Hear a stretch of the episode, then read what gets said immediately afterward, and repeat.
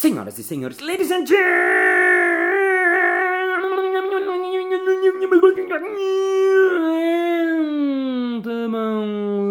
mesdames e messieurs, osteopatas e osteopatos. Ué, está começando mais um Balascast Música.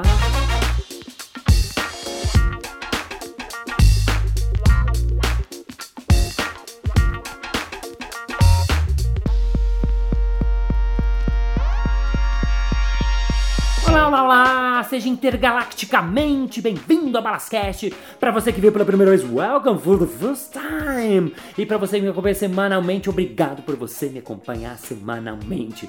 Eu fico muito feliz quando as pessoas ouvem mais de um Balascast, tipo mais de cinco. Se a pessoa já ouve seis, eu já fico feliz assim, tipo, pro resto da vida, porque, porque é muito legal. Se a pessoa ouve mais de 10, é muito legal. Se a pessoa ouve 32, é muito legal.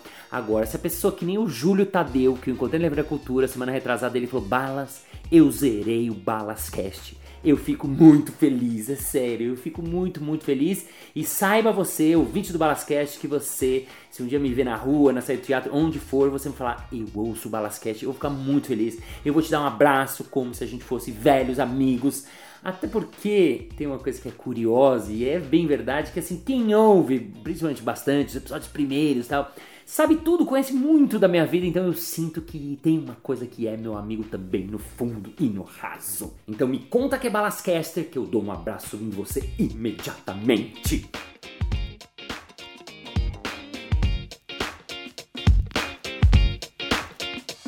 O episódio de hoje começa porque no final do ano passado, o meu produtor falou: Balas, tem uma pessoa da Vejinha São Paulo que quer fazer uma entrevista com você. Você topa? Eu falei: topo, tô na correria, mas se der uma brecha eu consigo gravar, top, super legal e tal. Ele me passou o contato da jornalista, que é a Helena Galante, editora da Vejinha, e ela me escreveu e falou: Balas, eu queria que você escrevesse a coluna A Tal Felicidade, que sai toda semana na Vejinha. E eu adorei o nome. Eu confesso que eu não conhecia essa coluna, nem, nem li a Vejinha, não assino, nem nada. E falei, nossa, o nome é muito legal, muito legal. Mas assim, pra quando você quer? Ela falou, olha, meio que pra esse ano. Eu falei, puxa, eu não sei se eu vou ter tempo de escrever. Eu não sou bom de escrever e tal. Ah, se quiser a gente se encontra, bate papo levanta algumas coisas que seriam interessantes talvez pra coluna e eu posso te ajudar, beleza? Falei, ah, beleza. E a gente marcou um café pra segunda-feira lá na Vila Madalena. E bom, isso acho que era uma quinta-feira. E no final da nossa conversa eu falei: olha, se você quiser mesmo conhecer a minha vida, o que eu faço, eu tô em cartaz com meu solo amanhã, sexta-feira. Eu sei que tá meio em cima, mas se você quiser ver meu solo bagagem, ele tá lá sextas-feiras no Teatro Eva Resta, tá, tá, tá, tá. E no dia seguinte, ela veio com o namorado dela assistir a minha peça.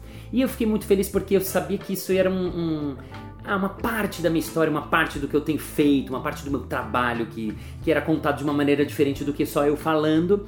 E bom, e a gente se encontrou na segunda-feira no Coffee Lab na Vila Madalena. E eu lembro que cheguei lá por volta de umas quatro da tarde e era umas sete horas, a gente não tinha parado de falar. Foi muito legal, porque muito assunto. Ela fez muitas perguntas e coisas instigantes. Falei, nossa, que legal, que legal, que legal, que legal. Resultado, duas semanas depois eu publiquei, ela publicou no caso, né?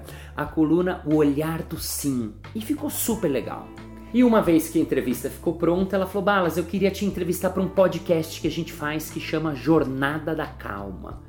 Falei, uau, que legal, também já amei o nome, eu quero, vou sim! Falei, vamos sim! E eu falei, eu também quero te entrevistar, então é muito legal, a gente faz tipo uma exchange, uma permuta. Eu faço uma entrevista com você e pro meu podcast você faz uma entrevista pro seu podcast. E legal, legal, legal. E marcamos lá na Editora Abril para fazer o Jornada da Calma, o podcast da Vejinha São Paulo. Alguns dias depois lá estava eu, subimos lá no estúdio, gravamos e quando a entrevista estava acabando, que ela foi dando aqueles finalmente, eu falei, nossa, já? E eu falo sempre que entrevista boa é aquela que eu tenho a sensação que, tipo, já acabou. Como assim? Tipo, dá uma, quase uma sensação de que você não falou nada, porque foi tão fluxo, foi tão no flow, foi tão andando, suave, que ela acabou e foi uma entrevista não curta, sei lá, de 32 minutos, não sei, 35. E eu falei, nossa, que legal, que legal, que legal. Na semana seguinte a entrevista foi publicada e eu recebi muitos feedbacks de pessoas que tinham ouvido a entrevista. Tanto de gente que me conhecia, que viu a entrevista, ouviu no caso, a entrevista lá, quanto de gente que nem sabia do meu trabalho, não sabia nada, e falou, que legal, tal, tal, tal, tal, tal, tal, tal, tal, tal.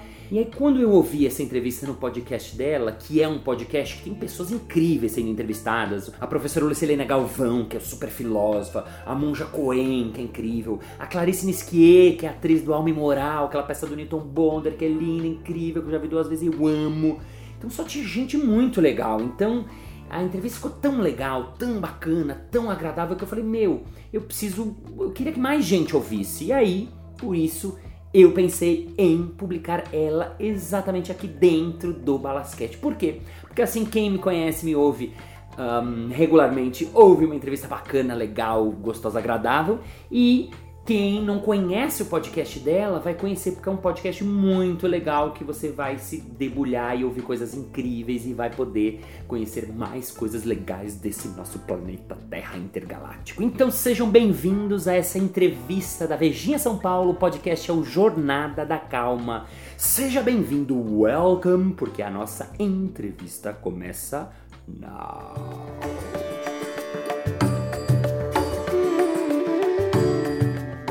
Olá, seja muito bem-vindo. Esse daqui é o Jornada da Calma. Eu sou Helena Galante e hoje estou me sentindo num palco, porque eu tenho na minha frente Márcio Balas, que faz a apresentação do podcast dele sempre como se ele tivesse uma plateia muito querida na frente. Então hoje o Jornada da Calma é com essa cara de uma plateia muito querida. Seja muito bem-vindo, Balas. Muito obrigada, Helena. Tô adorando estar aqui no seu palco. Meu palco é ótimo, mas não, não é não, é nosso. É nosso, é, nosso, nosso é compartilhado, é compartilhado. É bom, vamos falar um pouquinho de você. Quem acompanha a gente aqui na Vejinha, Natal Felicidade, no Jornada da Calma, sabe que eu sempre falo da coluna da última página da Vejinha, que a gente entrevista, as pessoas escrevem, é, ou a gente, enfim, transforma uma conversa num texto sobre felicidade. E você recentemente fez aqui na Vejinha um Natal Felicidade muito bonito sobre o olhar do sim. E eu vou contar para os nossos ouvintes agora que foi de uma conversa que rendeu muitas, muitas horas sobre esse tema. E quando eu te convidei para participar, você falou: olha, para a gente falar de felicidade, a gente vai ter que falar do Bagagem, uhum. do espetáculo que estava em cartaz aqui em São Paulo. E eu fui assistir, eu acho que talvez a gente pudesse começar um pouco por isso, assim. É como é entender essas bagagens que a gente carrega, né? Essas coisas todas, uma, enfim, você tem uma história no improviso muito forte nos palcos, no teatro, na televisão. São muitas coisas que já aconteceram. Tem uma hora que fica, parece que coisa demais, fica meio pesado? Sim, eu mesmo quando fui fazer uns, uns três anos atrás, eu fui, eu peguei uma amiga que é a Tânia Mujica e falei, Tânia, pelo amor de Deus, eu tô com muitos projetos, eu não tô conseguindo dar conta. Ela falou, muitos quantos? Eu falei, não sei, seis, sete, não sei. Ela falou, ah, vamos fazer um encontro para te ajudar. Aí a gente foi, a gente colocou na lousa, eu tinha 19 projetos. Eu achava que tinha sete, mas eram 19. e não, faz, faz, é, faz quatro anos isso. E aí eu mesmo fiquei assim, nossa, quanta coisa. Ela falou, Márcio, não tem problema, você só precisa escolher. E aí, dentre as escolhas, a gente pensou um monte de coisas, né? Assim, qual seria uma coisa. Que, que coisas te dão prazer, que coisas te dão dinheiro, que coisas te dão é, felicidade, que coisas te, quanta energia você tem e tal, tal. E uma das coisas que quase sumiu da minha escolha foi o bagagem, que era o meu projeto novo, de fazer um solo de, de novo. Por quê? Porque, assim, comercialmente teatro é muito ruim no Brasil, a energia para levantar uma peça é muito grande e o amor é gigante, mas, assim, eu tinha 19 projetos. Então, quando ela, assim, racionalmente falou: olha, esse aqui, por enquanto, parece que eu falei: não, eu quero fazer, eu quero fazer. E acabou que eu me movi para fazer esse processo do espetáculo, que durou basicamente dois anos, assim, para até ele ficar pronto. E nele eu acabei misturando o que eu fiz uh, a minha carreira toda, porque eu comecei como palhaço, depois virei improvisador, então comecei a pesquisar improviso, depois sempre gostei muito do teatro, e depois de fazer espetáculo com muitas pessoas, eu aceitei esse desafio de fazer uma coisa sozinho, um solo, que eu nunca tinha feito, que foi totalmente novo. Em 20 anos de carreira foi, acho que a coisa mais difícil que eu fiz, assim, então foi muito legal. Como é que é? Você falou, demanda muita energia E a gente fala isso, e eu tenho uma sensação que, que, ok, que os projetos dependem de energia. Só que energia não é o quanto de músculo que a gente colocou na coisa, uhum. só tem, tem uma coisa de, de atenção, de, de carinho que você coloca. E no palco você fica vendo, é, eu tenho essa impressão de artista, que vocês ficam doando energia, na verdade, para a plateia inteira. Mas é muito, é, é um nível de energia muito grande, assim. É, uhum. Como é que é isso de buscar energia e de entregar energia? Então, eu acho que assim, com o tempo você vai aprendendo que você não tem que doar energia, você tem que trocar energia. Opa! É, é uma troca de energia. Uhum. Inclusive, me faz lembrar, quando eu comecei a trabalhar no, no hospital, que eu comecei a trabalhar nos Doutores da Alegria, que foi meu primeiro trabalho formal de palhaço, assim.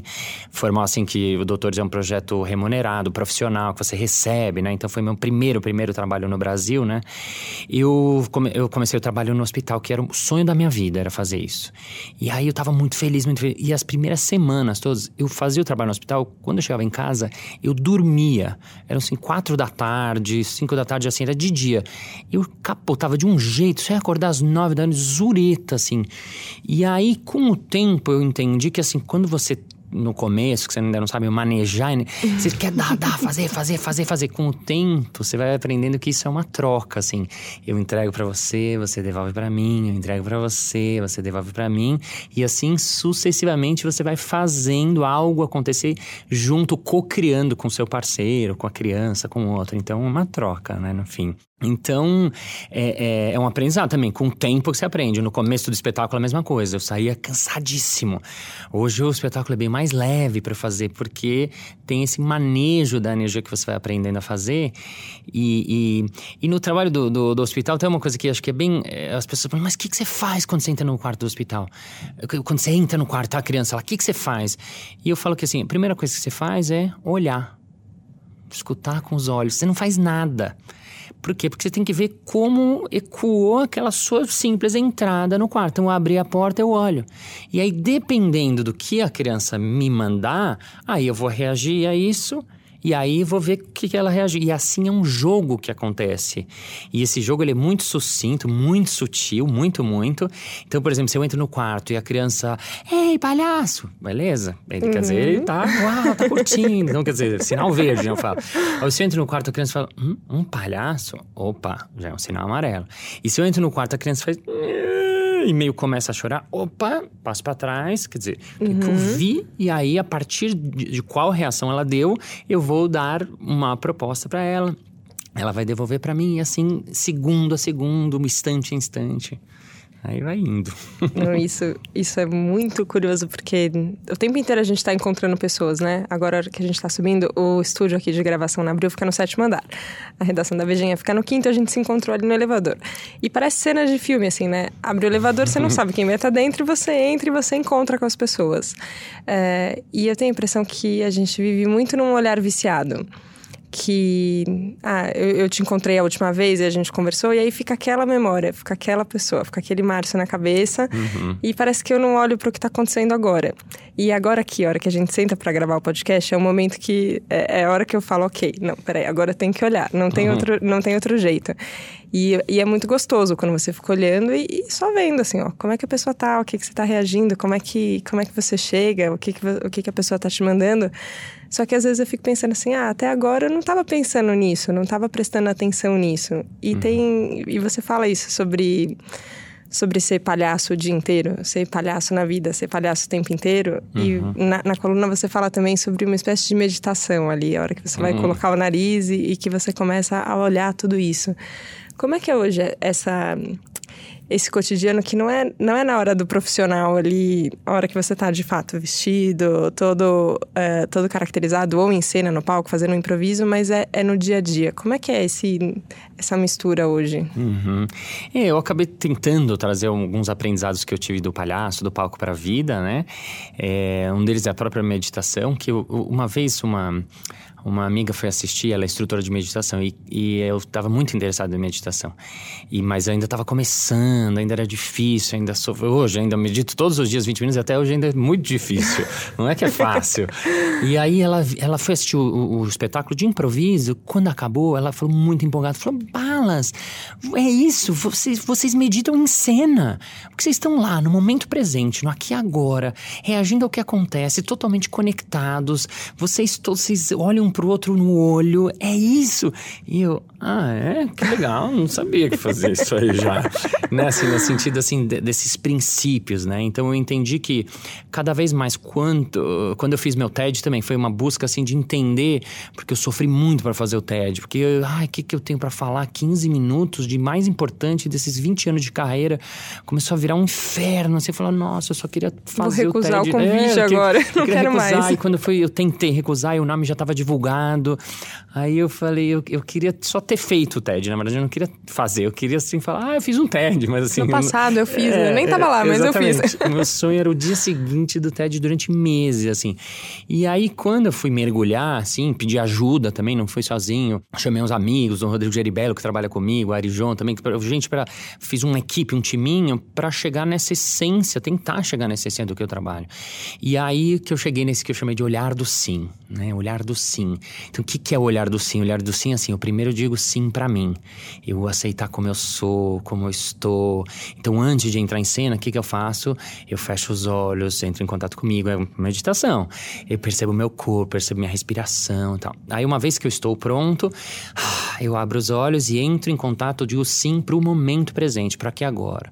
Vejo tudo, os detalhes, o arzinho, a coisa que está na minha frente, olho pro, pro microfone aqui, por exemplo, como se fosse a primeira vez, olho os detalhes, olho para Depois eu digo sim pro outro. Então, quem é o outro? Olhar no olho mesmo para valer de verdade, entender como é que tá esse outro, né? Então, no meu caso, se eu tô em cena, como é que tá a plateia, tá reagindo, tá gostando, não tá, tá rindo, não tá?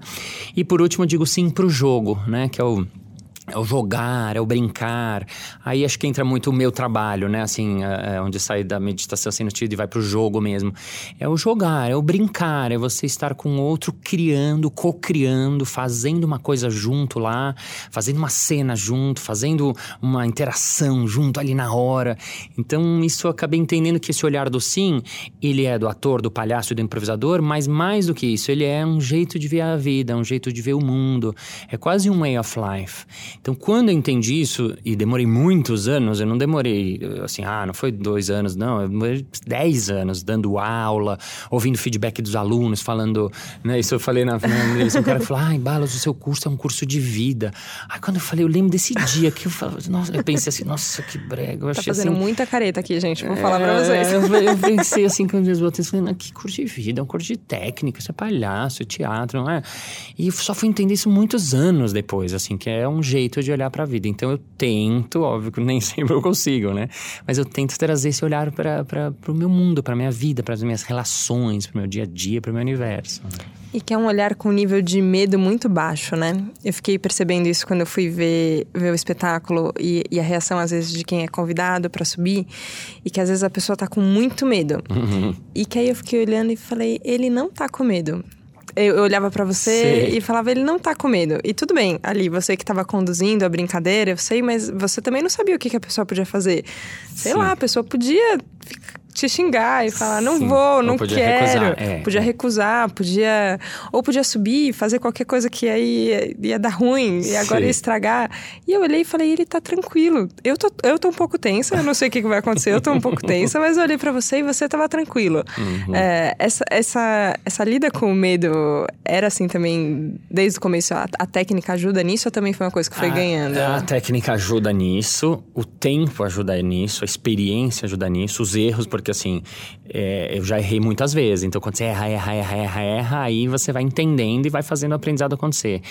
E um, tem uma coisa para te dizer também, que assim, não acredite que eu estava com, sem medo nenhum, né? Chegou assim, é, tem uma aparência visão, um okay. pouco lá dentro. Esse, por exemplo, é o momento que eu, quando eu chamo alguém do da, da plateia para vir comigo e subir para jogar mesmo, é um momento que eu fico nervoso. Ok. É, mas é um medo controlado, sim, é verdade. E eu primeiro não posso mostrar ou demonstrar, preciso estar tá confiando, eu vou com medo e confiança. Tipo, aquela coisa, vai, mas vai, ai, tô com medo, ok, vai, vai com medo. Não é tirar o medo. Quando as pessoas vêm fazer meu curso, né, de improviso de palhaço, muitas pessoas vêm porque tem medo de falar em público, medo de dar aula, medo de dar palestra. E, e vai, você, eu vejo você dando palestra, você tranquilo. Não, eu não tô tranquilo, é que eu aprendi a controlar e a, e a ir junto com ele. Eu dou as mãos para ele e falo, vambora. E salto, eu, né, o improviso a gente fala que é um salto no abismo. Você salta com tudo. O que vai dar, ninguém sabe. Você pode, uau, voar, abrir um paraquedas, seu asa delta, mas você pode espatifar e espatifa muitas vezes. E aí, quando espatifa, você dá aquela limpadinha na, na sujeira, levanta, né, e segue de novo para o próximo salto. Então, assim, tem um, um, uma, um medo, mas ele é um medo uh, controlado, digamos assim. E eu tenho que fazer com que a pessoa entre e esteja junto comigo. Até outro dia alguém perguntou, mas o que, que você fala pra pessoa, né? Uhum. É, acho que você até que perguntou, o que, que fala pra pessoa? Eu falo assim, bem baixinho só. É, fala, fa, fala o mais alto que você puder, porque ela fala em cena, ela interage comigo. E confie em mim. Não se preocupe, confia em mim e a gente vai brincar juntos. Então, assim, é um jeito da pessoa, assim, tentar fazer com que ela em pouco tempo confie em mim. E aí, é isso que é técnica. Aí você olha no olho, aí você trata ela com cuidado, com gentileza, você leva ela para o palco, você pega os objetos dela com, com atenção e cuidado, com carinho. O público, sem saber, ele vê isso. Nossa, ele está sendo cuidadoso. Eu levo, eu subo, eu desço para pegar a pessoa lá de baixo. Eu entendi que isso, além de uma gentileza, ah, se é uma senhora, é óbvio, mas assim, mesmo uma pessoa assim, eu estou trazendo ele para minha casa. Então, eu quero que ele seja muito bem recebido, então eu vou até lá, eu dou a mão para ele, eu, eu, eu, sigo, eu toco nele, sempre tem a coisa do toque, eu ponho a mão no ombro, eu, eu sorrio, eu olho no olho, então a pessoa acaba confiando e boa parte das vezes, a maioria, cada vez mais dá certo. Isso quando, enfim, tem, tem uma parte grande hoje do seu trabalho que é em empresa ou é palestra, enfim, mercado corporativo. E é um público diferente, né? Da pessoa que comprou o ingresso para ir assistir um espetáculo ou, ou tá afim de um jogo, tá afim de uma brincadeira e entra. Às vezes ela tá ali no, no ambiente dela e alguém, alguém ali, o do RH ou do, uhum. da chefia falou, tive uma ideia. vamos Agora vamos, vamos, fazer isso. No, no fim acaba sendo parecido também ou não? É parecido mas isso que você falou é bem verdade. Porque e acontece exatamente isso. Às vezes o cara da RH ou alguém tá, ai, Balas é incrível, nossa, eu vi uma palestra dele. E aí acaba convencendo. O mesmo diretor, teve um diretor que ouviu o Balascast, meu podcast, e me levou pra empresa. E eu falei, uau, que legal. Só que assim, era uma galera de TI, mais velha, que assim, ninguém me conhecia. Porque tem lugares que eu vou que é mais fácil, porque, pô, o cara me viu na TV, o cara me viu na internet, o cara conhece meu trabalho. Já é mais fácil. Sim. Quem gosta de você já tem um pré, né? Ele, né? Então, lá, assim, ninguém me conhecia. Então, tem uma dificuldade maior quando eu entro no universo corporativo. Tem alguns medos, assim, por exemplo, um deles é que as pessoas uh, têm medo do improviso, muitas vezes. Por quê? Porque improviso muitas vezes está associado a fazer de qualquer jeito, tipo gambiarra, fazer um, um negócio qualquer. Então, muitas vezes o cara fala, não, mas aqui a gente tem planejamento, não sei se dá para fazer a sua, planeta, a sua palestra, porque aqui a gente tem que ter planejamento, não dá para sair improvisando aí. Então, aí que eu tenho que explicar, né, no processo uhum. da venda, né, assim, que não, não é assim, o improviso não é fazer qualquer coisa, muito pelo contrário, pra gente improvisar, a gente precisa saber muito do assunto sobre o qual a gente está improvisando, improvisar uma técnica, eu vou ensinar para as pessoas, para elas entenderem como elas podem improvisar e criar melhor no dia delas. Então, é, é, como ser mais criativo no seu dia, né? Também eu acabei entendendo, não, não fui eu que fui buscar a palestra nas empresas, eu acabei Sim. sendo buscado, porque os caras viam, eu tive um aluno, foi o Conrado Schlossauer, ele tinha, ele dava treinamento em empresa, e quando ele viu, ele falou, nossa, o que você faz é criatividade na veia, puta, você tem que dar aula de criatividade. Eu, aula de criatividade? No começo eu dava aula de improviso, de palhaço, não tinha esse assunto, e ainda há 15 anos atrás a criatividade nem era um assunto muito, Não da moda. Desse jeito, assim. E aí ele falou, putz, e aí ele começou, ele falou, você topa dar aula em empresa? Eu falei, topo. E aí ele começou a me chamar para fazer workshops e as pessoas gostavam muito e depois começaram a me chamar para fazer, ah, não, agora a gente tem 100 pessoas. Eu fazia 100? Nossa, preciso de uma sala gigante. Aí fazia com 100. Aí não, a gente tá com 200. Aí, aí que eu montei a palestra misturando esses conceitos do improviso, da criatividade, mas não foi uma coisa que eu fui atrás, fui buscar, foi uma coisa que eu acabei entendendo que são elementos que serve para todo mundo. Todo mundo tem que ser criativo, todo mundo tem que saber o que são os princípios do improviso, todo mundo tem que estar aberto para inovação, para mudança, e o improviso trabalha com isso na veia, né? Então é muito legal porque casa uma coisa legal com uma coisa que eu, que eu gosto. Você tem a sensação que isso que você falou, não fui eu que fui procurar, mas a coisa me procurou. Que na sua vida muitas vezes foi esse caminho inverso, assim. eu, eu tenho começo de ano, né? Agora a gente tá e as pessoas muitas vezes perguntam: quais são os seus planos? Sim. O que, que você vai fazer? Qual é a sua meta? RH adora isso, né? Como é que uhum. você vai se ver daqui cinco anos e tal. E eu entendo que tem um valor você ter, ter um caminho, ter uma direção, ou ter para onde você quer ir. Mas muitas vezes eu penso e falo, gente, eu não sei. Isso daqui que tá acontecendo aqui agora, o Jornada da Calma, não estava nos meus planos de cinco anos atrás. Eu nunca imaginaria que isso iria acontecer. Uhum. E as coisas foram caminhando, e quando eu vi, estava aqui, era isso que tinha que fazer e é isso que eu amo fazer, então é isso que está sendo feito. Você tem essa sensação que ou foi um caminho mais, mais planejado, você Não, sente? imagina. Eu, eu, eu, quando eu tinha 27 anos, eu trabalhava na papelaria do meu pai, né? Que meu pai morreu quando eu tinha 17, e fiquei esses 10 anos, dos 17 aos 27, eu trabalhava numa papelaria com camisa social, no centrão de São Paulo. Eu tinha três funcionários, eu tirava xerox, eu era uma pessoa totalmente diferente do que eu sou hoje, assim, era absolutamente inimaginável. Então, eu sou a última pessoa que pode achar que dá para fazer algum plano, né? É claro que eu acho, eu entendo que a gente tem que ter uma intenção, né? Um, uma, uma vontade, uma, uma leitura de você mesmo, do que, que você quer, quais são suas vontades, seus anseios, seus desejos, porque você vai apontando para um lugar, né? Mas eu acredito muito que as coisas vão acontecendo e que você tem que estar aberto. Isso eu aprendi também, essa abertura, né? Esse estar no momento presente, muitas vezes ele traz uma abertura para você ver qual é o caminho mais tem melhor ou pior, mas assim, com o caminho que aqui tem algo legal. Puxa, essa pessoa, puxa, intuitivamente, achei legal essa pessoa. Putz, eu vou atrás dela para fazer mais coisas junto com ela. Puxa, sei. Então, é, é, essa abertura, né, essa disponibilidade, isso também tem muito a ver com o trabalho do, do, do, do palhaço e do improvisador. Ele está aberto, livre e disponível. Quanto mais ele está, é, é, empírico isso, aprende, eu vi na prática. As coisas acontecem, coisas assim incríveis acontecem. Então, é um exemplo bobo, assim, que eu estava contando do Jogando no Quintal, que foi o meu primeiro espetáculo, né, de palhaço improviso. Foi o primeiro espetáculo de improviso no Brasil, né? O Grande Jogando... sucesso. É, foi super legal, foi um grupo muito incrível. E eu lembro de uma cena, outro dia alguém tá falando, ah, você lembra de alguma cena que te marcou? Eu lembro de uma cena que a gente estava fazendo, era no quintal da casa do, do César, né, meu, meu, meu co-criador, junto comigo do Jogando. E a gente estava fazendo uma cena de perseguição de polícia e ladrão. E no meio da cena surge um helicóptero, e era quintal, assim, em cima. E helicóptero da polícia, daqueles que estavam tá, mandando farol. E a gente, assim, e eu lembro que num segundo, a gente, aí que é essa abertura, e aí quanto mais você tá no momento presente, a gente eu saquei que eu vi o helicóptero. Nossa, eles estão lá em cima. E por um acaso do acaso, o helicóptero meio deu uma aproximada. Parecia que a gente. Então era de filme, assim, era uma cena assim. Eu nunca vou conseguir fazer isso na vida, porque era ao ar livre. E o helicóptero começou a jogar aquele faro, aquele. Como se estivesse na. Ele estava perseguindo, fuja, não sei o quê. E as pessoas começavam, meu, aquele helicóptero, o que, que foi aquilo?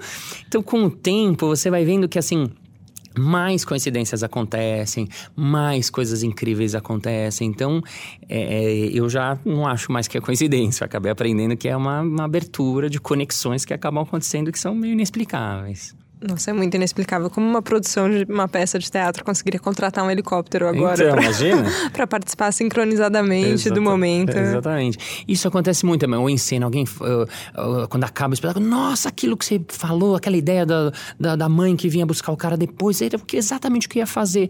Então, acaba rolando umas telepatias, uma coisa que um professor meu chamava de mind of the group, né? Que vai acontecendo, que é uma mente do grupo. Então, quando, quando o grupo todo está conectado, a isso.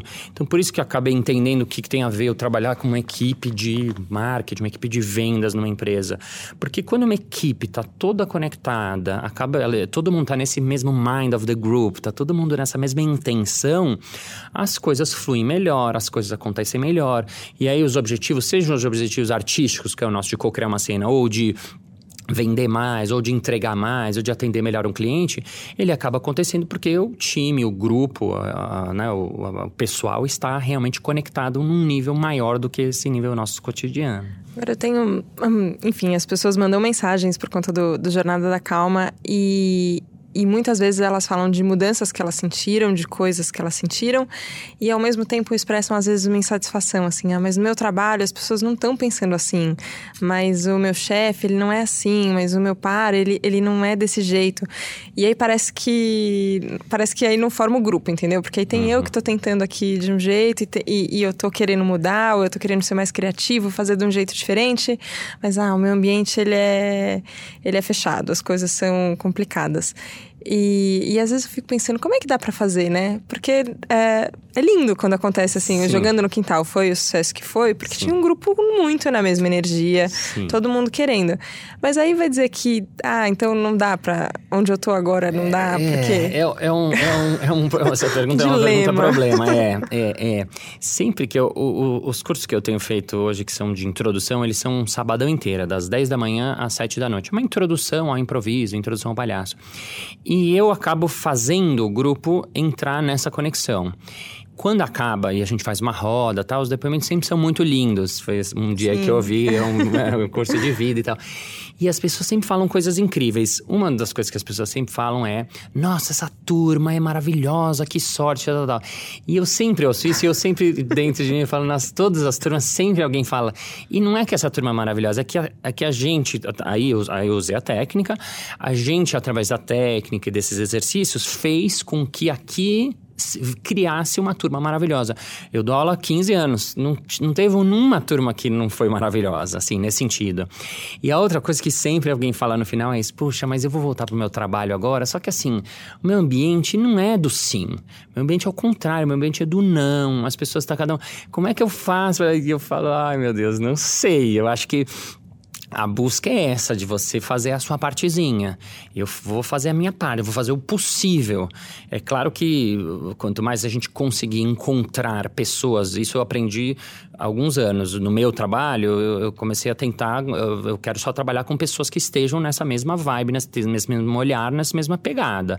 Mas às vezes você está dentro de um corporativo que não é assim. Então, assim, como é que você pode transformar isso aos poucos, eu falo, né? Como é que você pode levar esse olhar do sim para o seu trabalho, para o seu chefe, para sua relação, para o seu dia a dia. Porque não é só no trabalho, às vezes é em casa, às vezes é com o marido, às vezes é com. até com filho, né? Um, um professor outro dia, um cara me escreveu, do, ele ouviu o podcast ele falou: Balas, nossa, a maneira de contar histórias para o meu filho mudou, porque antes eu só contava as histórias do livro e tal. E quando eu vi que eu podia improvisar e podia criar umas histórias, o momento de contar histórias para o meu filho é incrível. Hoje eu invento histórias. Eu falo, nossa, que legal. Porque que é simples, mas assim, ele nunca tinha se dado, assim, então ele abriu essa caixinha e fez isso acontecer. Então uma pessoa vai tentar levar isso e eu acho que o outro sente, o outro acaba sentindo quando a pessoa tá né, né nessa vibe, então aí a, a, comunicação melhora, a relação vai melhorando. Então, mas começa a partir da gente, né? Como sempre, tem que começar a partir da gente. Não tem jeito, né? Eu, eu penso isso, que às vezes a gente precisa de parceiros, né? Gente que tá pensando. É não só pensando parecido, mas gente que está querendo a mesma coisa é importante, né? Sim. A gente está tá indo para o mesmo lugar, mas a gente não, dá, não tem como tirar a sua energia também de onde você está, né? Você fala, bom, se você. E às vezes é isso. Ah, é, no, é com o filho na hora de ler uma história ou criar uma história na hora de dormir, ou é no trabalho no jeito de, ah, vou responder sempre desse jeito ou eu respondo de outro jeito. Isso. E eu percebo muito que tem um quando as pessoas mandam mensagens assim, normalmente tem uma sensação às vezes de uma injustiça Sim. ou uma raiva que tem tem uma sensação pesada ali junto. Sim. E eu sempre acho que isso que você falou de quando a pessoa sobe no palco, que você faz questão de buscar, de, de tratar com gentileza, de demonstrar que ela é importante e que é com carinho. Às vezes eu penso isso, como é que eu vou contar para essa pessoa que tá com raiva do chefe dela? Eu tô vendo que ela tá contando aqui, ela não tá sentindo coisas boas em relação a essa pessoa. OK, tô entendendo. Mas se ela mudar o jeito que ela trata essa pessoa, talvez porque é isso do jogo, né? Você não, você não joga sozinho. Exato. A outra pessoa reage como você faz também. Exato. É bem isso. Eu acho que esse é o, é o caminho. E concordo com você total. Às vezes a pessoa tá nessa. E às vezes tem motivo até, mas assim, se ela tá nessa. Isso, a gente chama o sim, o, o, o contrário do sim é o, é o, não. O que, que é o não? O não é aquela pessoa que, que você dá uma ideia. E se a gente fizer essa coisa? Ah, não, acho que isso não vai dar certo. E se a gente tentasse aqui fazer. Ah, não, acho que não vai rolar. Ah, não, nem leva isso pro chefe. Ah, não, isso aqui na empresa não rola. Eu falo, calma. A perspectiva do sim, ela é de abrir, de criar, de, de compartilhar. De... O não, ele trava, ele fecha o processo. E as pessoas muitas vezes tendem a, a ser mais não por segurança, por medo, por não querer o novo. Então, às vezes é numa bobagem. Às vezes, ah, como eu pratico criatividade? Às vezes é numa bobagem. Quantas vezes te chamaram para ir num lugar que você não come a comida e você fala, ah, não. Sei lá, eu, eu sou assim, por exemplo, com japonês. Minha filha gostava de japonês. Eu, ah, meu Deus, eu acabei de comer japonês porque ela. Claro, lá em casa foi uma obrigação, porque é filho. Mas assim, ah, vamos lá no, no outro dia, vamos na balada é, como sertanejo. Eu não gosto de sertanejo. Eu, ah, Tá bom, vamos, porque eu queria tratar com a turma para ver o que acontece. E aí é divertido, é engraçado, é interessante, você aprende coisas, você olha. Não é que eu passei a gostar, mas assim, é um exercício. Então, quanto mais a gente pratica esse exercício, puxa, eu ah, vou dizer sim para um convite que eu não dizia, vou experimentar uma coisa que eu não experimentava, vou ler uma, uma coisa que eu não, não leria, eu vou ouvir um podcast que é diferente dos meus, ah, eu só falo só sobre finanças, sobre isso. Pô, se você é de finanças, você não ouve um, um podcast sobre cerveja, vê o que, que acontece. Claro, pode ser que você ouve um pouquinho e não se interessa, mas assim, essa experiência, essa experimentação, ela vai dando mais repertório pra gente gente, ela vai dando mais abertura, ela vai dando mais felicidade, ela vai abrindo a nossa mente, os nossos, né, os horizontes e tal. O Balascast, o seu podcast, foi numa dessas também? Vou fazer uma coisa, porque normalmente a gente não tem atores, improvisadores, palhaços fazendo podcast, tem você. É, é eu, eu foi assim, eu, eu, comecei a ouvir o podcast do Murilo Gana, que é muito meu amigo, e eu achei muito legal isso de contar, de compartilhar, mas eu falo para você, eu já falei isso para você, né, eu não tinha dimensão, porque eu já tenho 3, 4 anos de podcast, ninguém ouvia, eu ficava explicando para as pessoas o que é podcast e tal. Hoje é, eu vejo como é muito legal, é muito bacana quando eu vejo que as pessoas se afetam por isso, que elas, né, eu, eu um, fiz um episódio de um, de um, eu recebi uma mensagem de um carteiro que trabalhava em Uberlândia, no interior de não sei aonde, longe pra caramba, que me falou, Balas, eu preciso te contar um negócio, eu sou carteiro e tal, e eu sou muito emotivo. E aí um dia eu tava entregando carta, ouvindo seu podcast e eu, eu comecei a chorar por causa de um episódio que você contou. E aí a dona da casa ficou preocupada comigo, não, tá tudo bem, e eu tive que explicar para ela, e não sei o que, não sei o que. E ele terminava assim, é isso isso, de tanto ouvir essas histórias, isso me deu força para eu criar um, fazer um sonho meu de compartilhar minhas histórias. E eu é, fiz o meu podcast, eu tenho um podcast agora que chama Fala Carteiro, onde eu conto minhas histórias. Então eu falo, nossa, olha que legal, né? Eu compartilhei uma coisa, ele foi lá, e aí ele compartilhou a coisa dele, aí o outro vai lá e ouve. E aí quanto mais todo mundo compartilhar suas coisas, né? Outra também que eu fiz um episódio chamado O Princípio da Carona, que eu conto que um dia, quando era moleque, um cara me deu uma carona, quando tinha 13 anos, 12. E, eu, e ele morava, sei lá, 20 quadras da minha casa e já era ótima a carona que ele ia me dar. Eu tava saindo do clube e ele já ia me deixar, né, 20 quadras da casa era ótimo. E ele meio sem eu perceber, ele me perguntou meu endereço, assim, ah, você mora onde? E ele acabou me deixando na porta de casa. Eu, quando eu tava na porta de casa, eu falei, nossa, mas não precisava vir até aqui, ali eu andava 10 minutos. Ele falou, Imagina, para mim é tranquilo. Aí ele falou, aí quando tava saindo do carro, ele falou: "Um dia você vai dar essa carona para alguém". E aí eu falei, nossa, aquilo ficou anos na minha cabeça, anos depois de ser frango, eu tava nesse mesmo clube hebraica, e as pessoas às vezes ficam pedindo carona, e eu dei carona para um menino, e aconteceu a mesma história, o menino, ah, carona, você vai pra Não, vou, tá, ah, me deixa tal lugar, e aí eu falei, onde você mora? Aí eu fiz a mesma coisa e dei a carona para ele, e aí quando ele tava saindo, eu falei, ah, um dia, um cara me deu uma carona, e aí, tá, tá, tá, e ele falou, então eu tô dando essa carona, e agora essa, você um dia vai dar essa carona para alguém. E eu não sei quem é esse menino, talvez não, provavelmente não vou entrar na vida, mas assim, é isso, as coisas vão passando. E uma menina que ouviu o podcast me contou, ela falou: Bala, preciso te contar um negócio. Eu ouvi seu podcast e eu dei uma carona mesmo sem ter carro. Ela só escreveu assim no Instagram. Falei, como, como assim você sem fez ter isso? carro?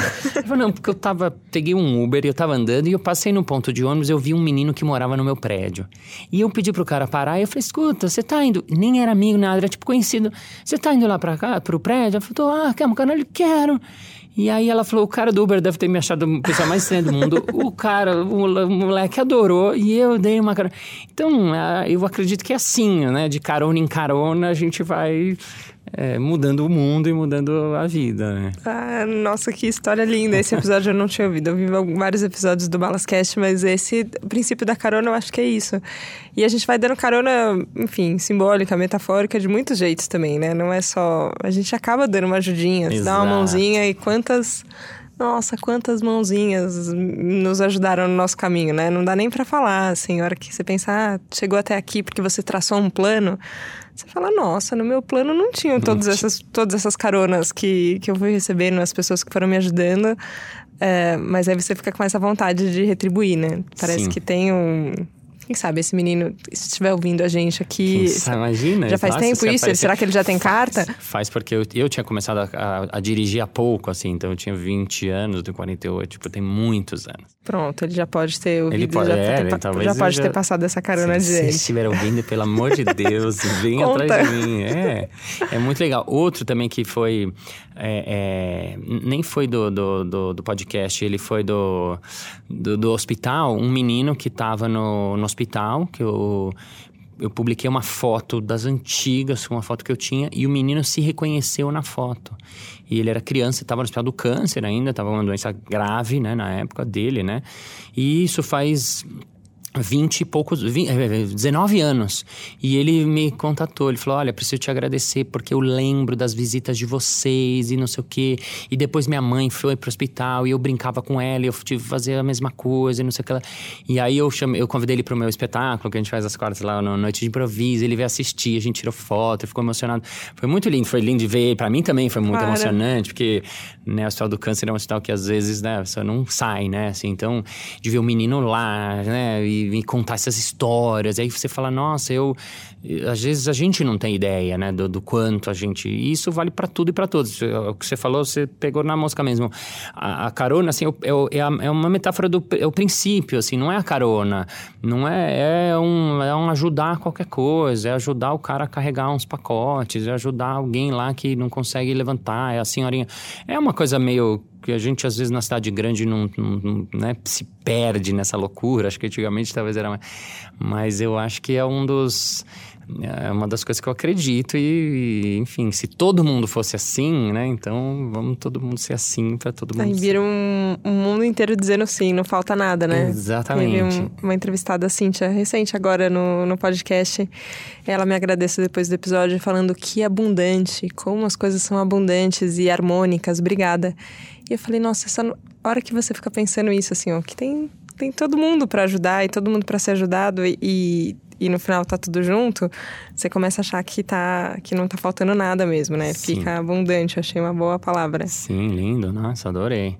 E aproveitar para dizer que eu ouvi vários episódios ah. de Calma, adorei, adorei. Quero matar todos, assim, eu quero ficar... Eu me lembrei até que um dia uma, uma diretora tava, tava me dirigindo, a Tishi Viana, e ela falou, Márcio, você tá muito... Porque eu sou... Tem, tem, tem gente que é mais tranquila, tem gente que é mais... eu sou mais agitado. Aí ela falou assim, você tem que fazer as coisas com calma. Ela falou: calma é com a alma. Estar inteiro em cena é você. Uau, que incrível. Então, né, a jornada da calma é isso, né? Como é que a gente vai estar com a alma no palco, na vida, na, na carona, na sacola, no supermercado, na, na praia, na casinha de sapê. que lindo. Ai, tô muito feliz, muito feliz de, enfim, da gente ter se encontrado.